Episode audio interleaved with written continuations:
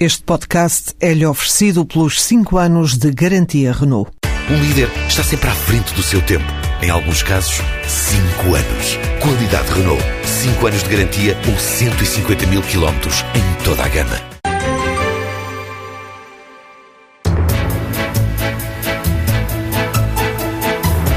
Continuamos a falar de negócios nesta tarde, terça-feira, na emissão TSF. Agora, a edição de Negócios e Empresas com Ana Maria Ramos. A Laros criou uma operação comercial em Marrocos que passa por parcerias e representações em zonas territoriais distintas.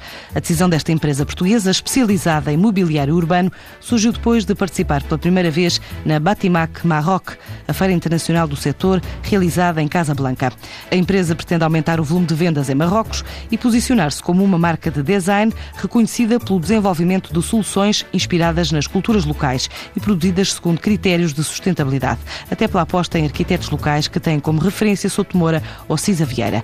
Assim explica Pedro Martins Pereira, o presidente executivo da Laros. Nós pretendemos que esta nossa ligação a este país tenha a ver com representantes que se identifiquem com estes diferentes tipos de atitudes e posicionamentos. Alguns representantes, distribuidores, agentes, mas que estejam identificados com estas áreas que têm influências culturais diferentes e, portanto, que tenham um desempenho também adequado a estes diferentes espaços. Quer dizer, não temos um escritório propriamente, vamos ter eh, empresas que nos representam, no fundo essas serão os nossos escritórios lá. Portanto, uma a norte, outra a centro e outra a sul. Neste momento nós eh, estamos a vender em Marrocos várias centenas de milhares de euros. Não é mau, mas é evidente que temos uma ambição de ultrapassar isto, ou seja, podemos vir a ultrapassar dentro de algum tempo um milhão de euros de vendas em Marrocos, depois não sabemos. A Laros tem vindo a ser selecionada nos últimos dois anos para mobilar projetos simbólicos em território marroquino, como as estações de serviço da autoestrada Rabat-Agadir, que são 840 km, e a extensão de 500 km de Rabat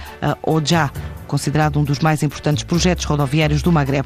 Em 2013, a LAS prevê que a atividade exportadora seja responsável por 55% do volume de negócios, com as maiores taxas de crescimento a registarem-se nos mercados da África do Norte, centro da Europa e Emirados Árabes.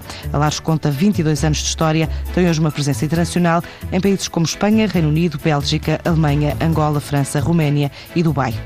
A Iguari Varios assinou hoje um acordo de 20 milhões de euros para exportar carnes para a Venezuela. O acordo desta empresa portuguesa, com três anos de existência, foi assinado durante o encontro da Comissão Mista Luso-Venezuelana no CCB, à margem da visita a Portugal do presidente da Venezuela, Nicolás Maduro.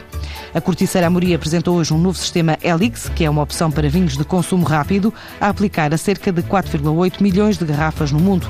Uma apresentação feita em Bordeaux, onde a empresa faz parte da missão empresarial de 50 produtores portugueses que estão a expor na Vinexpo, a maior feira internacional do setor, realizada em França.